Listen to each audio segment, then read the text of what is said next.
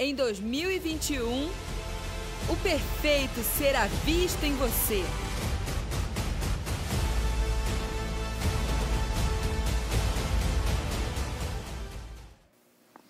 Amém, amém. Glória a Deus, né? Glória a Deus por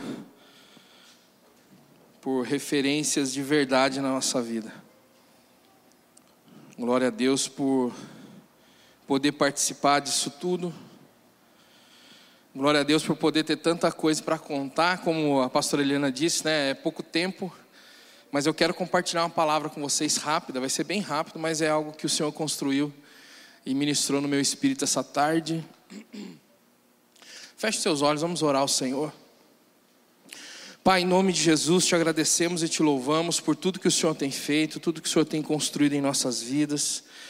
Te louvamos, ó Pai, por esse tempo tão precioso, Senhor, onde a gente pode reconhecer, comemorar, Senhor, esse tempo em gratidão. Tempo esse que a gente, Senhor, a gente entende que é um tempo onde o Senhor tem nos mostrado quanto o Senhor já fez o quanto já se cumpriu e o quanto ainda vai se cumprir, Senhor, sobre as nossas vidas, Pai. Toma cada um nas suas mãos e cumpre a tua vontade sobre as nossas vidas, em nome de Jesus. Amém. Irmãos, antes de entrar na palavra, é, o apóstolo Cristiano falou ontem, né? Eu também vou falar isso. A gente está em dias de gratidão, né? Em dias de reconhecer o que Deus fez, né? E eu queria convidar vocês a nesse nesse tempo nesse dia de gratidão, você ofertar ao Senhor, amém? Então, coloque-se de pé já, para a gente não perder tempo, a gente tem mais alguns minutos ainda para o culto. E pegue o envelope aí na sua cadeira e reconheça esse tempo como um tempo de gratidão. Reconheça esse tempo como um tempo onde a gente tem a oportunidade de expressar isso também, né, financeiramente. Porque quando nós amamos, nós investimos, né? Então, não tem nada que você não ame que você não invista. Não é verdade? Você que ama sua esposa, investe na sua esposa. Você que ama seus filhos, você investe nos seus filhos. Você que ama o seu ministério, você que ama a visão dessa casa, você investe na visão dessa casa, não é assim? Tudo que nós amamos, nós investimos. E isso nós temos um modelo maior que é Deus, né? Por isso a Bíblia diz: Deus amou o mundo de tal maneira que entregou. Então ele só entregou porque ele amou. E quando nós amamos, nós entregamos. Então entregue e apresente a sua oferta diante do Senhor. Pai, em nome de Jesus, eu quero declarar, Senhor, neste dia, que através das ofertas, das primícias, dos dízimos, nós também podemos expressar nossa gratidão e declarar, Senhor, o quanto nós reconhecemos, o quanto o Senhor cuida de nós. Pai, eu declaro sobre a vida dos meus irmãos que esse tempo que nós estamos é um tempo, Senhor, de novos ciclos, ó Pai, um tempo de novos níveis, também financeiros, ó Pai, sobre a vida deles. Que nós, como igreja, venhamos acessar e venhamos a fazer uso desse tempo, Senhor, e desfrutar de tudo que o Senhor tem construído em nossas vidas, em nome de Jesus. Amém. Pode trazer a sua oferta rapidamente, eu já vou estar abrindo aqui a palavra. Vamos ser rápidos. Salmo de número 139. O apóstolo Ellen pediu para ministrar uma palavra rápida com vocês nesse dia tão tremendo. Depois desse bate-papo tão gostoso, tão maravilhoso. Obrigado, pastor Eliana, né, nossa companheira de ministério. E Salmo 139, eu vou ler rápido com vocês aqui alguns alguns desse, alguns versos desse texto. Diz o seguinte, ó, Salmo 139, 1. Senhor, tu me sondas e me conheces. Sabes quando me assento e quando me levanto, e de longe penetras os meus pensamentos. Esquadrinhas o meu andar e o meu deitar, e conheces todos os meus caminhos. Ainda a palavra não me chegou à língua, e tu, Senhor, já conheces toda. Tu me cercas por trás e por diante, sobre mim pões a mão. E tal conhecimento é maravilhoso demais para mim e é sobremodo elevado, e não posso atingir. Para onde me ausentarei do teu espírito? Para onde fugirei da tua face? Se subo aos céus, lá estás. Se faço a minha cama no mais profundo abismo, lá estás também. Se tomo as asas da alvorada e me detenho nos confins dos mares, ainda lá me haverá de guiar a tua mão, e a tua destra me sustentará. Se eu digo as trevas, com efeito me encobrirão, e a luz ao redor de mim se fará noite, até as próprias trevas não te serão escuras. As trevas e a luz são a mesma coisa, pois tu formaste o meu interior, tu me teceste no seio da minha mãe. Graças te dou, visto que por modo assombrosamente maravilhoso me formaste. As tuas obras são admiráveis, e a minha alma sabe muito bem. E os meus ossos não te foram encobertos, quando no oculto fui formado e entretecido, como nas profundezas da terra. Os teus olhos me viram, a substância ainda informe, e no teu livro foram escritos todos os meus dias, cada um deles escrito e determinado, quando nenhum deles havia ainda. Amém? Só até aqui. Podia terminar o culto, né? Somente fazendo essa leitura do Salmo 139 a gente podia terminar o culto, para expressar a tamanha grandeza de Deus. Esse é o Deus que nós servimos, esse é o Deus na qual nós celebramos esse é o Deus na, na qual nós, nesse mês de junho, celebramos, nesses 13 anos, tudo que Ele fez. Esse é o Deus que todos os dias conhece as nossas vidas e nada foge do seu controle. Mesmo que para muitos, diante né, das, dos desafios do dia a dia da vida, sintam-se no meio de um caos e às vezes estamos. Existe um Deus que governa sobre todas as coisas. Esse é o Deus que nós servimos, amém? Nós estamos comemorando sim 13 anos. E esse mês é um mês da gente reconhecer e da gente expressar expressar a gratidão de poder ver com os nossos olhos tudo que Deus já cumpriu. Nesses 13 anos, palavras que foram liberadas. Palavras que lá atrás de repente pareciam impossíveis e hoje já é uma realidade. Palavras que nesses 13 anos se consumaram e manifestaram o plano eterno de Deus sobre as nossas vidas. Como eu disse ali, né? Forçando para falar. Oito anos o Senhor me conectou aqui. Oito anos aonde o Senhor me trouxe para cá para me fazer saber que eu era filho. Porque ainda havia muitas dúvidas dentro de mim. Mas profeta, você já era ministro, 11 anos servindo como evangelista e você ainda não sabia que era filho? Não. Porque infelizmente, muitas pessoas até servem ao corpo de Cristo, muitas pessoas até ocupam lugares eclesiásticos, mas ser filho é um patamar maior. Ser filho é um nível muito maior do que qualquer título, do que qualquer encargo.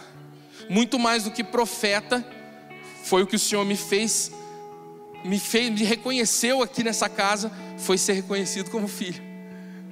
Eu acho que de repente eu poderia ter sido reconhecido como profeta em outro ministério, não sei.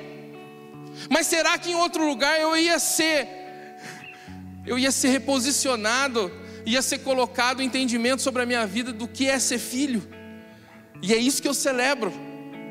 Eu honro eu honro o reconhecimento da, dos líderes, do apóstolo L e os outros apóstolos, em olhar para mim e dizer: não, você não é evangelista. Você está 11 anos como evangelista, você não é, você é profeta. Eu honro isso e tento honrar todos os dias da minha vida com a minha fidelidade, com o meu empenho. Mas eu vou dizer uma coisa para vocês: ser, estar sendo formado como filho, isso mudou minha história, mudou tudo na minha vida, meu casamento mudou tudo. E não tem preço, não tem como pagar isso. Nós estamos num mês onde a gente precisa agradecer, onde a gente precisa reconhecer. No mês, né, que não para muitos não nem fazem isso, né? Até parece loucura a gente. Ah, vamos comemorar a virada do ano, né? O culto da virada. Sim, nós reconhecemos que já foi seis meses. Sim, nós já reconhecemos que já metade do ano nós já vencemos. E sabe por que, que a gente reconhece isso? Porque a gente não olha só para trás e nem só para frente, a gente olha com os olhos espirituais. A gente não enxerga só aquilo que o olho pode ver, a gente enxerga além. E a gente consegue identificar, a gente consegue reconhecer. Vencemos metade de 2021, Tiagão. Quantos desafios para chegar aqui? E a gente venceu. É. Eu não sei se vocês enxergam dessa maneira, mas o Senhor tem nos alinhado ao seu propósito eterno. O Senhor está alinhando a sua vida ao propósito eterno. Esses 13 anos, aonde o Senhor nos chamou para ser sonho de Deus, Ele tem nos alinhado para o seu propósito eterno. E é isso que Ele tem feito na sua vida. É isso que tem acontecido a cada batalha. É isso que tem acontecido a cada decepção. É isso que tem acontecido a cada frustração. Porque às vezes a gente acha que a frustração, a gente acha que é decepção, a gente acha às vezes que até o fracasso. Porque quem sabe em algumas coisas houve fracasso. Mas deixa eu te dizer uma coisa: quando a gente entende o nosso chamado, o nosso papel e a nossa filiação, até o fracasso se torna um ponto de partida para avançar. Até o fracasso se torna um ponto de partida para entender o que eu já tenho pregado muito tempo: que Deus é perito para frustrar os nossos planos. Não tem ninguém melhor do que Deus para frustrar os nossos planos. Mas deixa eu te dar uma notícia: Deus frustra os seus planos, sabe para quê? Para poder estabelecer os dele. Sabe por quê? Porque o plano dele é melhor. Porque o propósito dele é melhor. Você consegue imaginar Davi escrevendo esse salmo? Você consegue imaginar Davi escrevendo o Salmo 30, 139? Num tempo onde ele vivia totalmente diferente, num tempo onde o Espírito Santo visitava algumas classes de pessoas, e de repente um homem chamado Davi, ele começa a escrever tudo isso que eu li. Irmãos, sem a, a capacidade científica para falar coisas, sem a capacidade filosófica, de repente, para falar determinadas coisas e acessar tudo isso aqui no Espírito porque foi o que aconteceu com Davi. No decorrer do ciclo da sua vida, ele foi acessando no espírito, ele foi alcançando no espírito coisas que outros não conseguiam, ele foi antevendo coisas.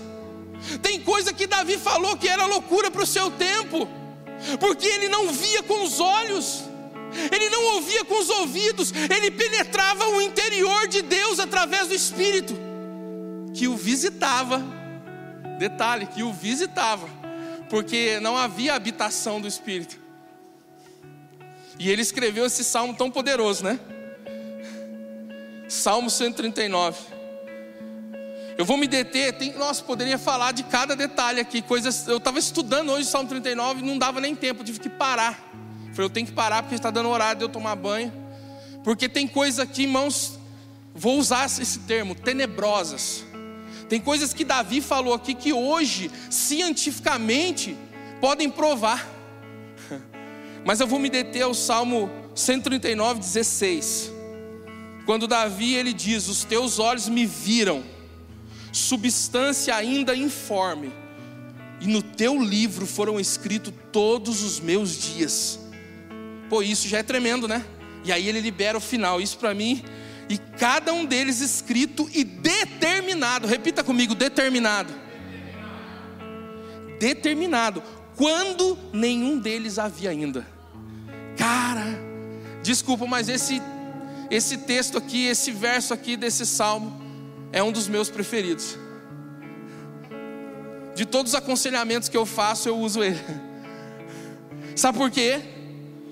Tem algumas linhas dos estudiosos que interpretam as outras traduções. Tem uma tradução que dá a entender sobre. Eu vou ler a outra tradução: diz assim: Os teus olhos viram o meu corpo ainda informe, e no teu livro todas essas coisas foram escritas.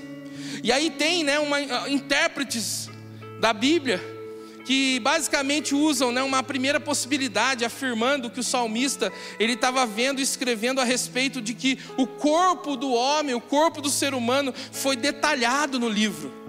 Como um arquiteto que vai fazer um planejamento, um projeto, ele detalha. Tem algumas linhas que acreditam nisso, nesse verso 16, que é como se Deus estivesse detalhando o homem, cada detalhe da sua estrutura. Mas aí tem a outra linha que é que eu mais gosto, que até tem uma base bíblica em Jó. A outra linha fala assim: a outra possibilidade defende que, os, que são os dias que foram registrados no livro. Foram os dias, não o detalhe do corpo. Que foram os dias registrados nesse livro de Deus. Que livro é esse, né? Nesse livro de Deus e que, que, que foi determinado nesse livro antes dele existir. E é o que eu mais gosto, Mike. Porque lá em Jó, não precisa abrir, Jó, quando estava falando da humanidade, né? Do ser humano, da limitação do ser humano, Jó está expressando isso para Deus, falando do ser humano, da sua limitação. Jó chega num ponto e diz assim, Jó 14,5: Visto que os seus dias, os seus dias é o dia do ser humano, visto que os seus dias estão determinados, Contigo está o número dos seus meses, e tu lhe puseste limites, e não passará além deles. É como se eu conectasse aqui aquilo que Davi estava enxergando depois de tanto tempo. Jó lá já havia visto, já tinha tido um vislumbre, e quantos vislumbres ele teve, né? Jó viu até o Redentor, né? Eu sei que o meu Redentor vive. E nesse texto aqui, então, Davi está falando sobre os dias. E falar sobre os dias para mim nesse texto, sabe o que significa, irmãos? E eu caminho para o final para te dizer: isso significa que Deus, Ele não está escrevendo uma história para nós, Ele já escreveu. Deus ele não está dia após dia ali imaginando algo novo para fazer na sua vida, não, Ele já imaginou. Sabe o que, que isso eu concluo? Deus não é pego de surpresa. Deus não é pego de surpresa. Ele já escreveu e ele já determinou todos os nossos dias no seu livro antes que o primeiro dele houvesse. E sabe qual que é o desafio hoje de ser a igreja sonhada por Deus? É sermos alinhados ao que está escrito no livro, na qual pode me chamar de herege, mas eu chamo de o um livro da vida. Para mim, esse é o livro da vida. Aonde está escrito a respeito da nossa vida, aonde está escrito a respeito da sua vida, aonde nós, Tiago, precisamos ser alinhados àquilo que Deus sonhou para nós. Deus sonha assim. Se fosse perguntar para mim, Deus sonha, profeta Paulo, sonha? Como que você prova isso? Eu ia pegar meu dedo e apontar assim, ó, meu dedo de profeta, ó, sonho de Deus sonho de Deus, sonho de Deus. Deus sonhou com cada um de nós. Nós somos um projeto que deu certo, porque Deus, nada que Ele faz falha. Deus não é pego de surpresa, não. O salmista fala, né, no verso, no verso 6, ele diz: Tal conhecimento é maravilhoso demais para mim, é sobremodo elevado, eu não posso atingir. Para onde eu vou, me, eu vou me ausentar do teu espírito? Para onde eu posso fugir da tua face? Para onde? Não tem como se esconder do amor de Deus. Está sobre as nossas vidas o propósito eterno de Deus. Nós somos, nós fomos incluídos. Repita comigo, fui incluído no propósito eterno de Deus. Nós fomos incluídos. Eu vou terminar com um testemunho. No final de maio, dia 27. Eu estava vendo isso nas mensagens do WhatsApp. Eu estava dirigindo a trabalho, indo para uma cidade, para Ribeirão Preto. E aí, bem cedinho, já estava na estrada. Chega uma mensagem da Cintia, minha esposa, ela deve estar tá assistindo agora. Mandar um abraço para aproveitar, né? Amor, te amo, viu? As crianças, Letícia, Lucas, Lívia. A Lívia gosta, depois chega em casa, ela fala. Eu estava dirigindo a trabalho, a Cintia mandou um WhatsApp para mim e ela mandou um WhatsApp preocupada. A Cíntia trabalha com confeitaria, trabalha com doces, trabalha com uma coisa que eu nem chamo mais assim de fazer doce, é arte.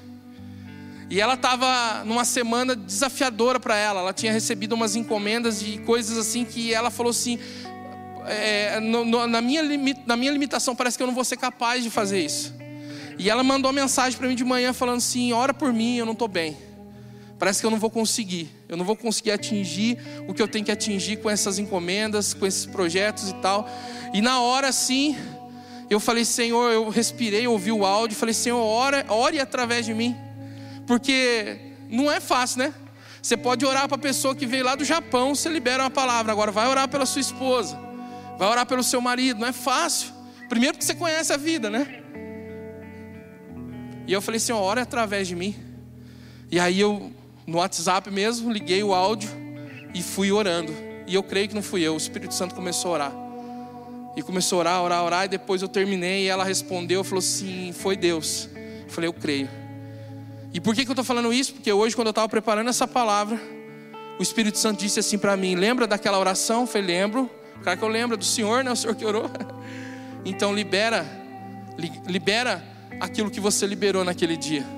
E o Senhor me disse para falar isso para vocês, irmãos. Nós estamos vivendo um tempo de virada. Nós estamos vivendo um tempo de uma mudança de ciclo. O apóstolo Cristiano disse isso. E eu creio quando ele falava, eu falei: é isso, é isso que eu estou sentindo no meu espírito. Eu não sei se pelo, pelo ofício do profeta, a gente acaba sentindo o cheiro das águas antes. E eu estou sentindo isso já desde maio. Eu estou sentindo, sabe, um cheiro diferente no ar. Eu estou sentindo um cheiro, uma atmosfera mudando, sabe? Sabe aquele negócio quando você vai para o litoral que o ouvido tapa e que você sente o desnível? Uma coisa está acontecendo. Eu falei, Deus, está acontecendo algo. E aí, ali com a minha esposa, no, no, no, propósito na vida dela, o Senhor liberou essas palavras e hoje Ele falou: libera a mesma coisa. E eu estou aqui no caráter de profeta dizer para vocês: está acontecendo algo novo na atmosfera, está acontecendo algo sobrenatural, sim. Uma mudança de nível, uma mudança de ciclo. Está acontecendo isso.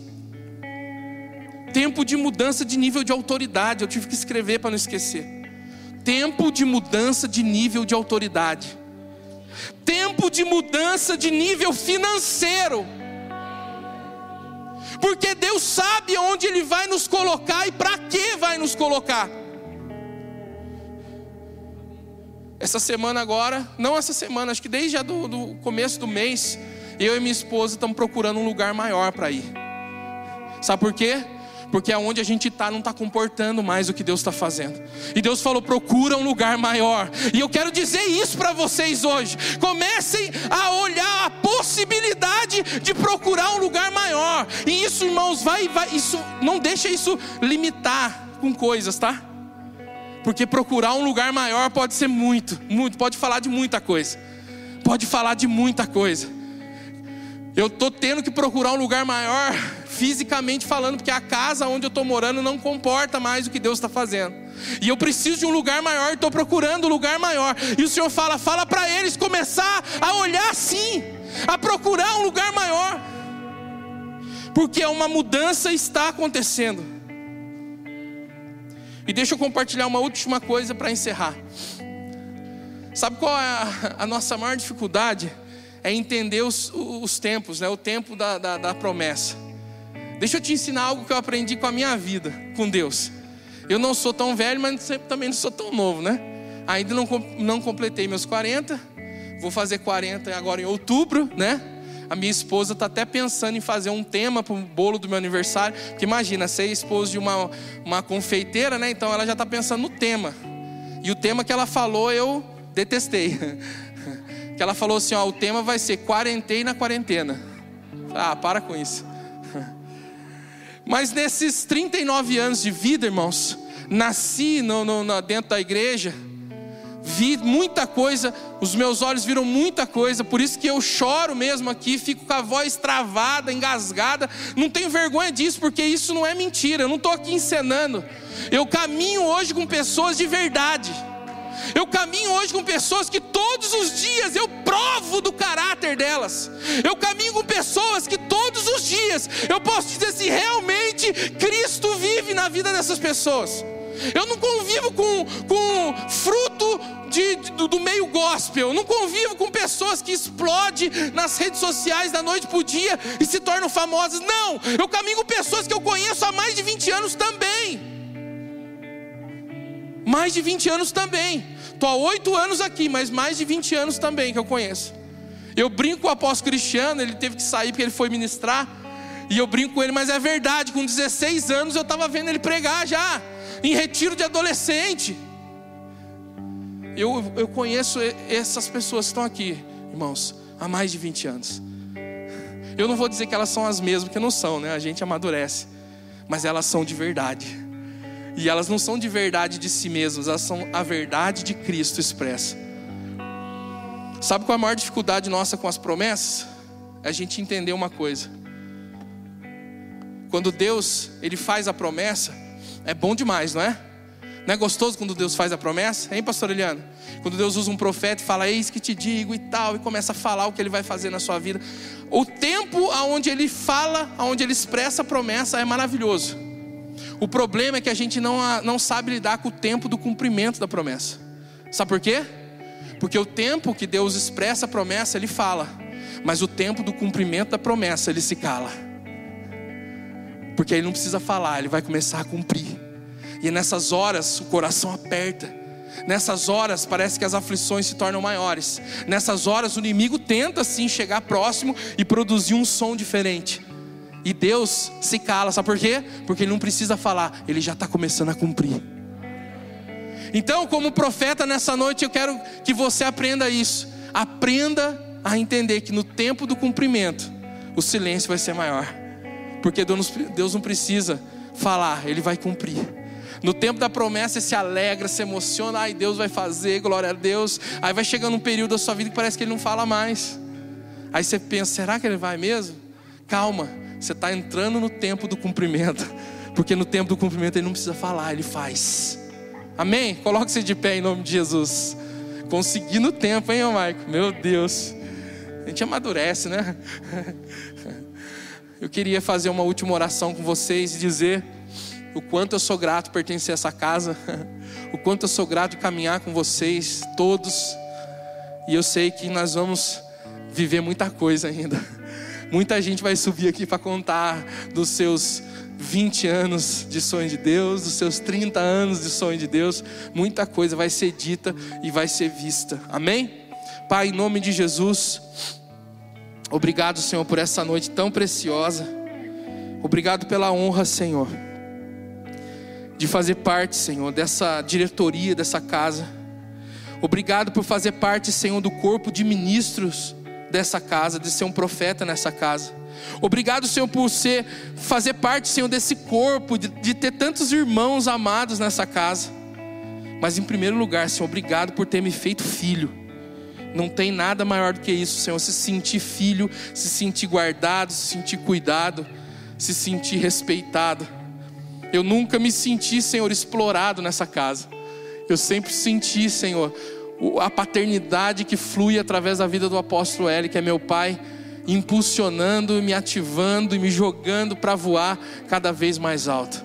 Senhor, eu te louvo por essa casa, eu te louvo por tudo que o Senhor tem feito, e eu creio, Senhor, e eu creio e eu sei o quanto mais o Senhor vai fazer.